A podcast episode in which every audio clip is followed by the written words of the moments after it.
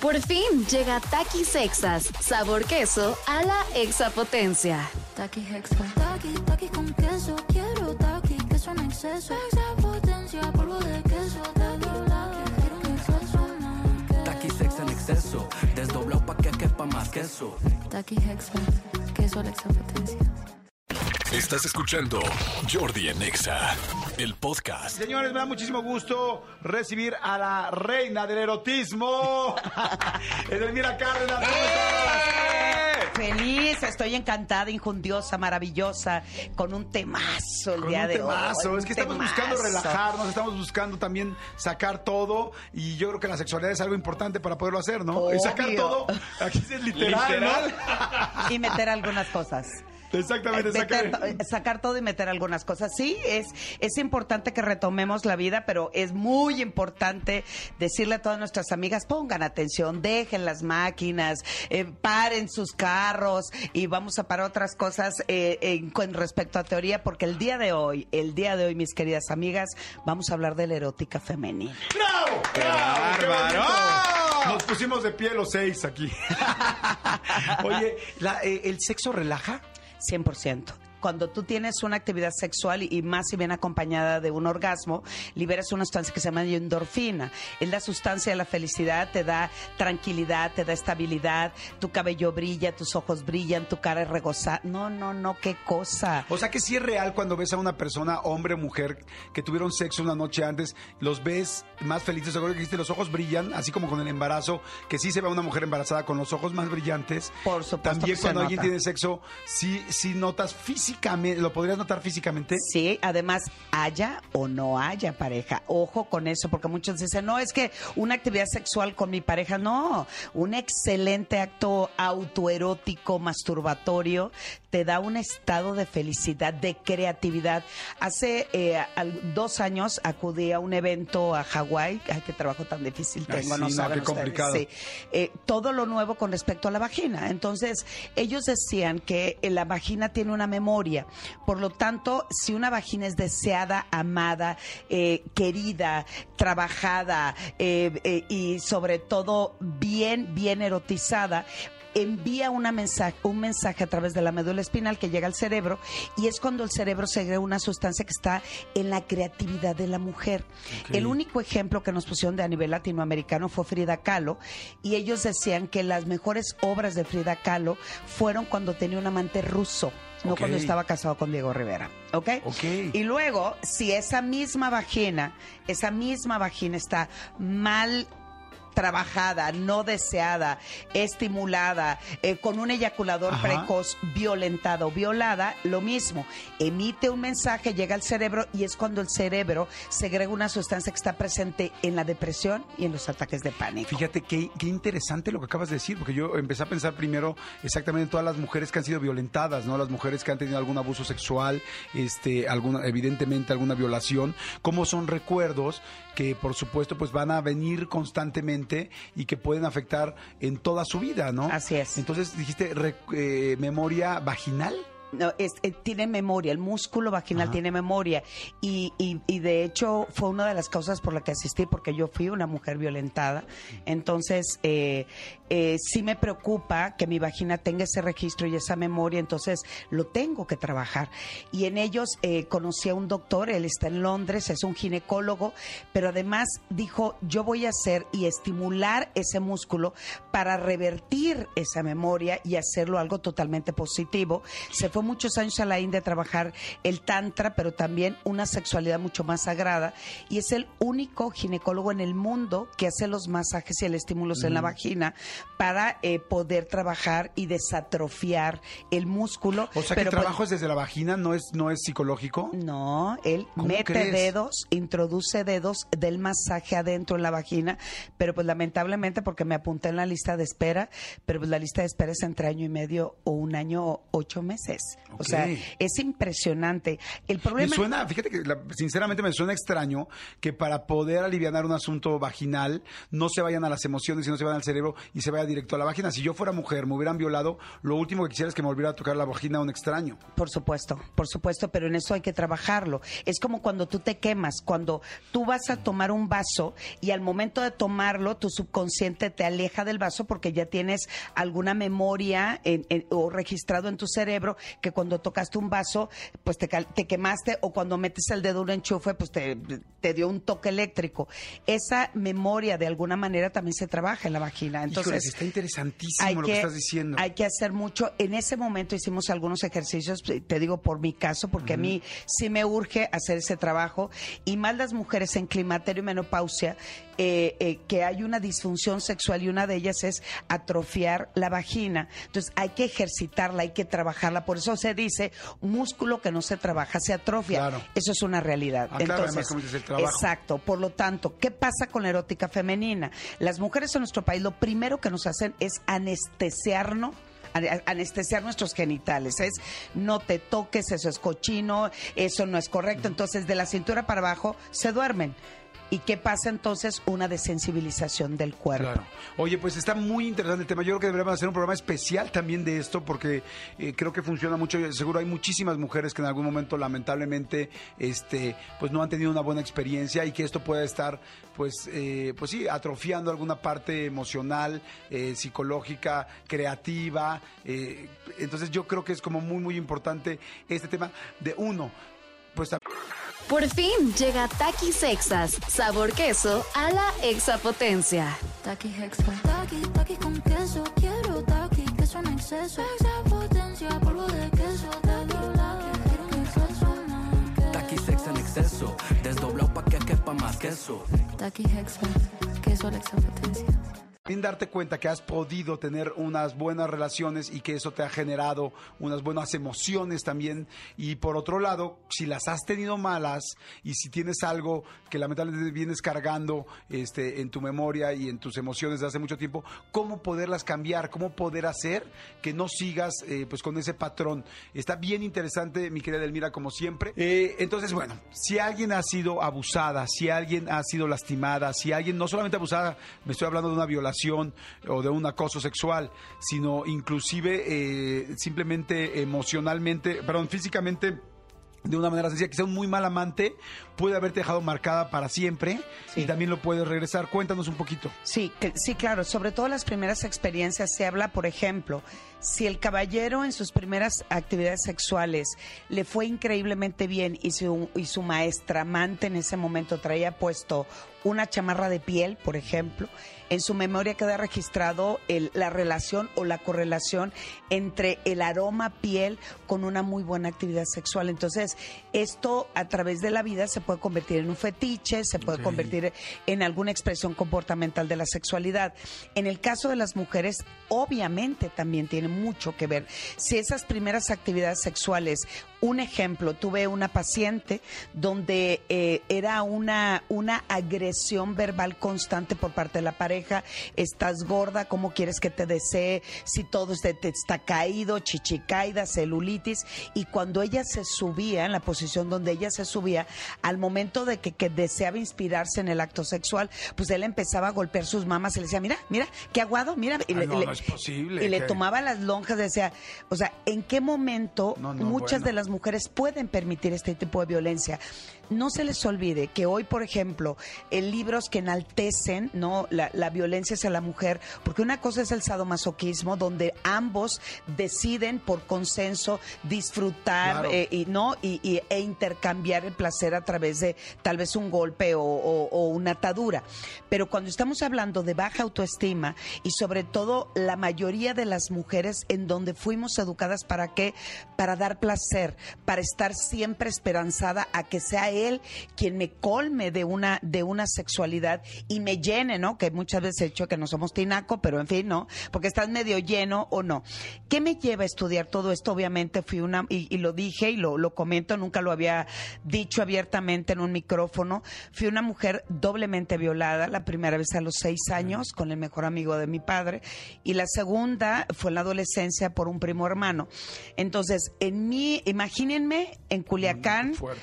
Eh, oye, en mi adolescencia, ¿no? Hace cinco de eso, por supuesto, donde no podía decirlo porque dije, mi padre lo primero que va a hacer es o va a matar al individuo y se va a ir a la cárcel o va a lastimar a mi primo y lo primero que se va a hacer es un desmoder en la familia.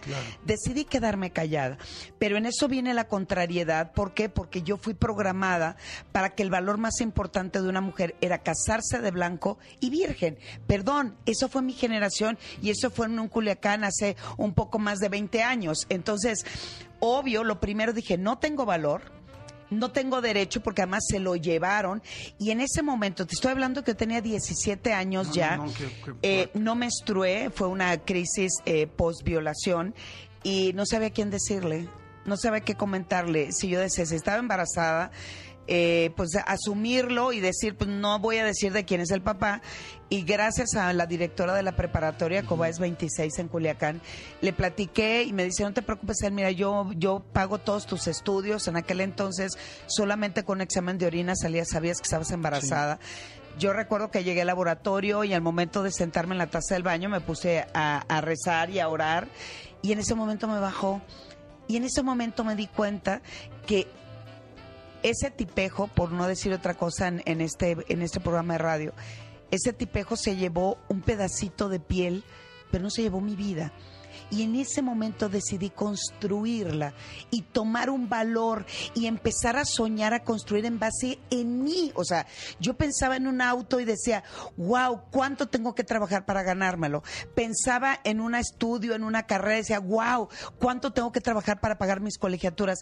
Nunca pensando en que tal vez sea un hombre quien me lo puede dar. ¿Eso en qué me ayudó? Absolutamente en mi sexualidad. Porque muchas mujeres que no logran superar este problema y que no acuden a ayuda, pues obviamente son más violentadas en su vida, pero ellas mismas violentan su mismo cuerpo porque no permiten que lo toquen, no disfrutan, no permiten un acercamiento y ante todo ven la, la- la agresión de otra persona hacia su cuerpo y su persona. Entonces, es importante, tú que me estás escuchando, acudas, no importa la edad, porque he tenido eh, personas en consulta violentadas y violadas de 60 años que todavía no logran Que nunca lo superarlo, dijeron. que nunca lo dijeron, que es importante sacarlo. ¿Para qué? Para darle vuela- vuelta a la página. Claro. En mi primera actividad sexual, que fue a los 22 años, que es muy grande, te tardaste.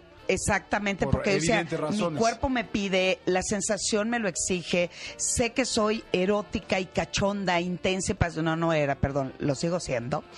Eh, en esa primera actividad le agradezco tanto a esa persona que fue un novio muy importante en mi vida y él me preparó psicológicamente para el acto a través de que de beso, caricia, abrazo, sintiéndome amada, sintiéndome limpia de emociones y limpia de placer, preparó el, el lugar, lo llenó de pétalos, puso flores, puso música y sobre todo lo primero que me dijo, vamos a hacerlo de manera en donde tú te sientas cómoda y te sientas muy bien.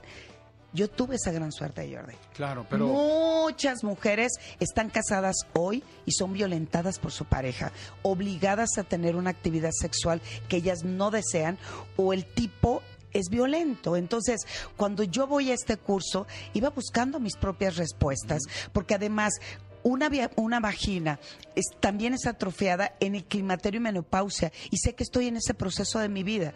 Sé que hoy no lo siento, ¿verdad? Lo estoy trabajando, que es la parte del climaterio. Si no lo trabajamos, si no estamos pendientes de nuestra sexualidad, realmente nos va a ir bastante mal. Y un ejemplo, por ejemplo, mi madre, 83 años, ella enviuda a los 63 y lo primero que hace es deja de ponerse una pomada muy importante en su vagina, porque dice, ¿para qué? Ya se me murió el marido, no no le veo ningún voy a tener caso. más relaciones. Exacto, además esto ya se murió, ya cumplí mi, mi, mi misión y se acaba el asunto. Pero hoy que tiene 83 años, ha sido muy difícil porque tiene infección tras infección, porque la vagina también necesitamos Claro, cuidarla, protegerla, exacto. Y en este curso al que acudí fue muy importante no solamente sanar mi herida y el perdón, porque aprendes a perdonar con el tiempo, si no te perdonas a ti y no perdonas a esa persona. Yo sé que es difícil, pero se les digo con todo conocimiento de causa. Para poder seguir adelante, tenemos que cerrar la puerta y empezar a crear, a descubrir, a aprender y sobre todo a sentir.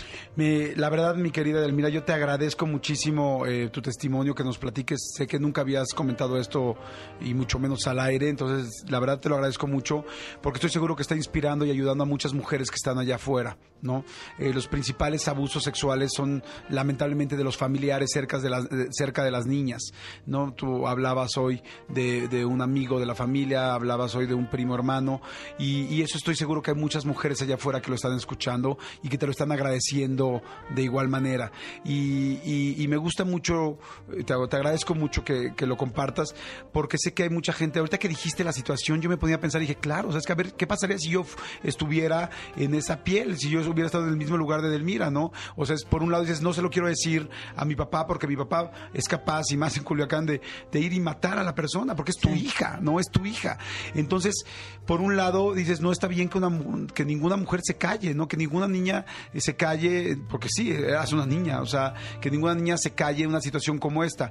Por otro lado, eh, piensas lo que puede suceder y, bueno, lo único que yo les diré a las mujeres y a las niñas y a las adolescentes que me están escuchando es, siempre hay alguien a quien decírselo, ¿no? Siempre hay alguien a quien decírselo para poder evitar un problema tan grande como el que tú estabas evitando, pero lo más importante es, ok, primero hablar, ¿no? Siempre hablar, siempre decirlo, pero si ya tuviste la, situación de que no lo pudiste decir, como dices, tus señoras de 60 años que van a tu consulta, es buscar ayuda, cerrar esa puerta, es seguir avanzando, porque sí, claro que una mujer después de haber sido abusada así, va a tratar de evitar un contacto, va a sentir, va a recordar todo, va a pasarla mal, va a sentirse eh, culpable o va a sentirse lastimada y emocionalmente no va a poder seguir. Eh, y también eso le va a causar ahora nuevos problemas con su nueva pareja, porque la otra pareja quizá no sabe realmente, inclusive quizá nunca sabe, nunca supo por qué esta persona no puede abrirse tanto en la sexualidad.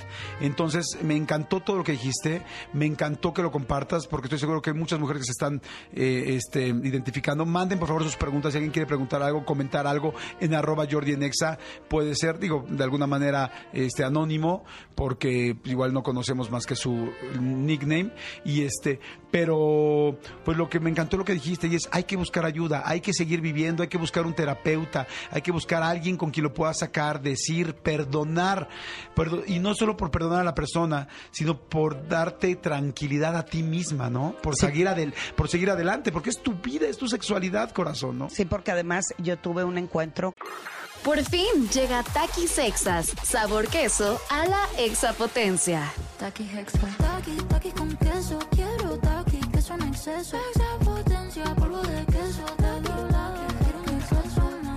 Taqui sex en exceso, pa' que más queso. Taki Hexa. Queso a la extra potencia. con la segunda persona y, y la verdad me quedé apanicada, me, que- me, me dio pavor el verlo, fue a una conferencia mía y el verlo en el público me quedé petrificada, pero después de terminar, a medida que fui avanzando, eh, fui perdonando eh, esa persona que estaba enfrente cuando terminé mi conferencia, lo abracé y le dije te perdono porque eso ya lo había perdonado y superado hace, hace bastante tiempo, pero sobre todo es una invitación a los padres que aprendamos a educar mejor a nuestros hijos. Esto se puede evitar cuando a los niños se les habla con la verdad, con las palabras, se llama pene, se llama vulva, es tu cuarto, es tu espacio, protégete si alguien te toca, pero si nosotros ocultamos esta información, si nosotros eh, eh, minimizamos y a los niños les decimos pilín, cosita, conchita, le estamos metiendo morbo a la sexualidad a nuestros hijos, entonces hoy la mejor manera de garantizar un abuso sexual con tu hijo es aprendiendo a vincularte con él, mejorando la comunicación y llamando las cosas por su nombre. Y dándole confianza de que pase lo que pase, que te pueda decir y que tú vas a resolver la situación sin hacerla más grande. Y este y yo sí le, te agradezco mucho. Edelmira, tus datos, por favor, para que la gente te pueda seguir escribiendo, te pueda seguir platicando y sobre todo con toda la información que siempre tienes. Y quien me quiera platicar o confesar lo que guste, estoy en mi Facebook, soy y en mi Twitter e Instagram, arroba sexualmente edel.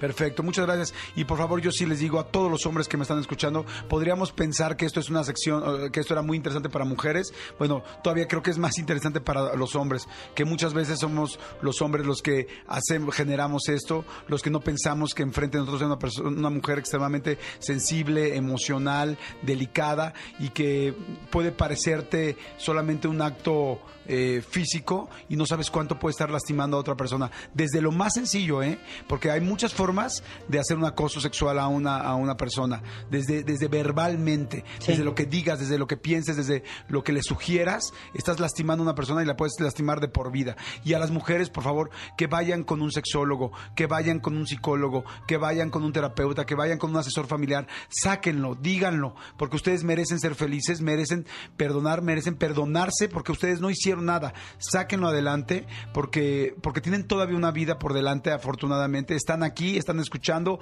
están oyendo y merecen disfrutar de su tranquilidad, de sus emociones y por supuesto también de su vida sexual en un futuro. Gracias, mi querida Edel. Muchas gracias. Escúchanos en vivo de lunes a viernes a las 10 de la mañana en XFM 104.9.